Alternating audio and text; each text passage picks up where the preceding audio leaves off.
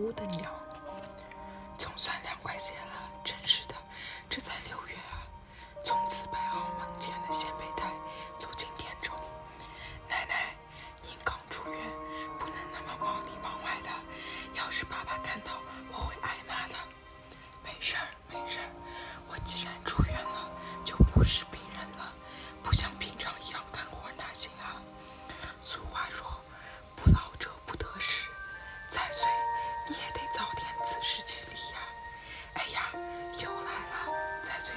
岁拿起一片蛋黄酱鲜贝放进嘴里，从此一边转腰一边盯着孙女儿。你还是这么喜欢鲜贝，就算是鲜贝店长大的女孩，也没有你这样从出生到现在都没吃腻的。这可是新品啊！就算是新品，鲜贝还是鲜贝啊！我看都看腻了，而且关键是我的牙不行了。这样都还做了五十年鲜贝呢。是做鲜贝的，之前一直在做日式点心，都是你爸爸自作主张改成鲜贝店。啊，真怀念那时的羊羹。您不是经常吃羊羹吗？就在蔡穗抬高了嗓门时，一个穿灰色西装的微胖男子推开玻璃门走了进来。您好，他精神饱满地打了声招呼，点头致意。天藏先生，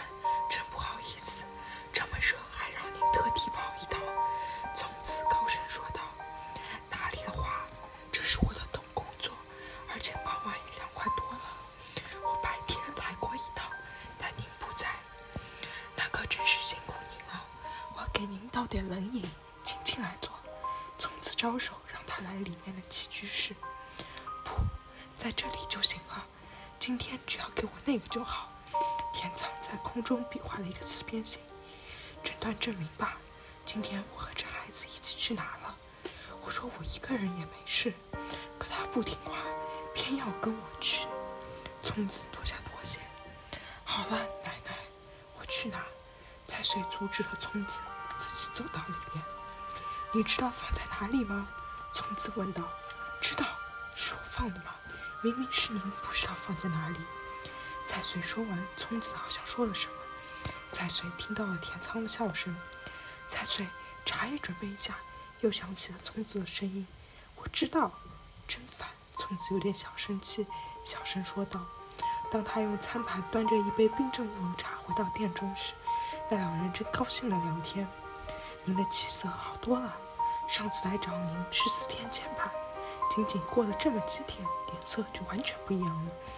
田仓感叹着摇摇头。回到家里心情就不一样，反正我就是待不住，这孩子总不让我乱动。哎呀，您孙女儿担心您嘛。啊，谢谢。田仓伸手拿过藏着乌龙茶的玻璃杯，奶奶给。蔡穗把信封交给聪子。谢谢。聪子从信封中取出一份文件，迅速看了一眼，递给田仓。田仓先生，这就行了吗？田仓说了句：“我看一下。”接了过去。您住了两个月院啊，真是够受罪的。要是能把关键的病治好也就罢了，可是完全没好，真糟糕。而且又发现了别的病，为了治那个病住院两个月，真是窝心。这里写着胆管炎啊，还写着动脉瘤检查呢。动脉瘤是最关键的，本来打算做手术，结果往后拖延了。动脉瘤的手术以后还要做，嗯，但我都这把年纪了，与其冒着风险做手术，不如就这样撑着。是啊，这很难啊。田仓似乎有些为难，因为他说话不能不负责任。文件这样就可以吗？聪子问道。对。和前几天我拿到的那份加起来就齐了，我马上去公司办手续，最迟下个月便可以支付住院补贴。还要去公司，真辛苦啊！哪里哪里，我告辞了。田仓将文件塞进公文包，对蔡穗笑了笑，多谢款待。多谢，蔡穗表示感谢。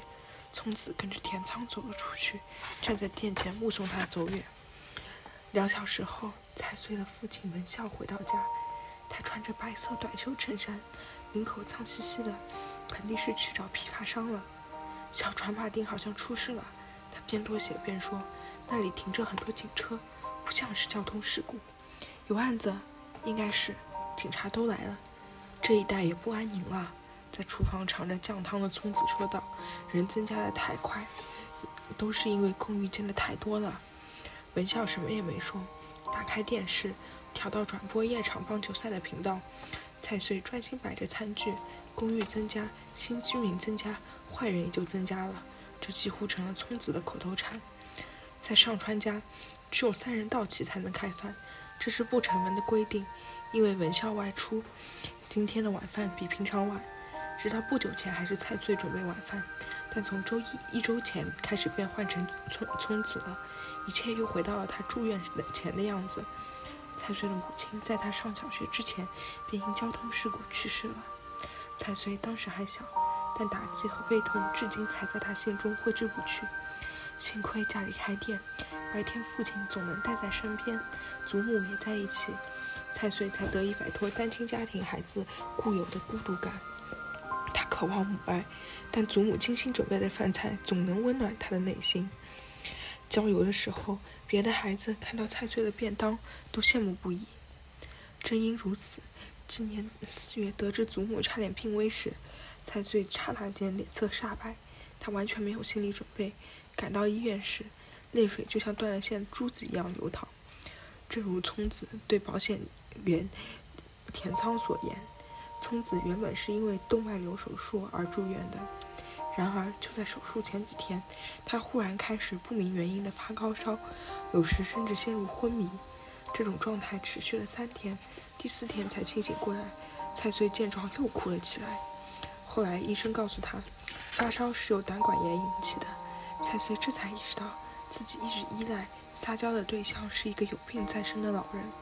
聪子出院时，蔡穗握住祖母的手，说道：“以后我来照顾奶奶，您之前对我的好，我都要回报给您。”聪子闻言，感动的大哭起来。但遗憾的是，这种感人的场面并没持续太久。聪子原本就感动得快，冷静得也快。一开始，他还有心情看着笨手笨脚的孙女儿做家务，但渐渐就变得急躁，开始插手。他要强好胜又性急，不会考虑照顾别人颜面，说话时也不会考虑如何不伤害对方。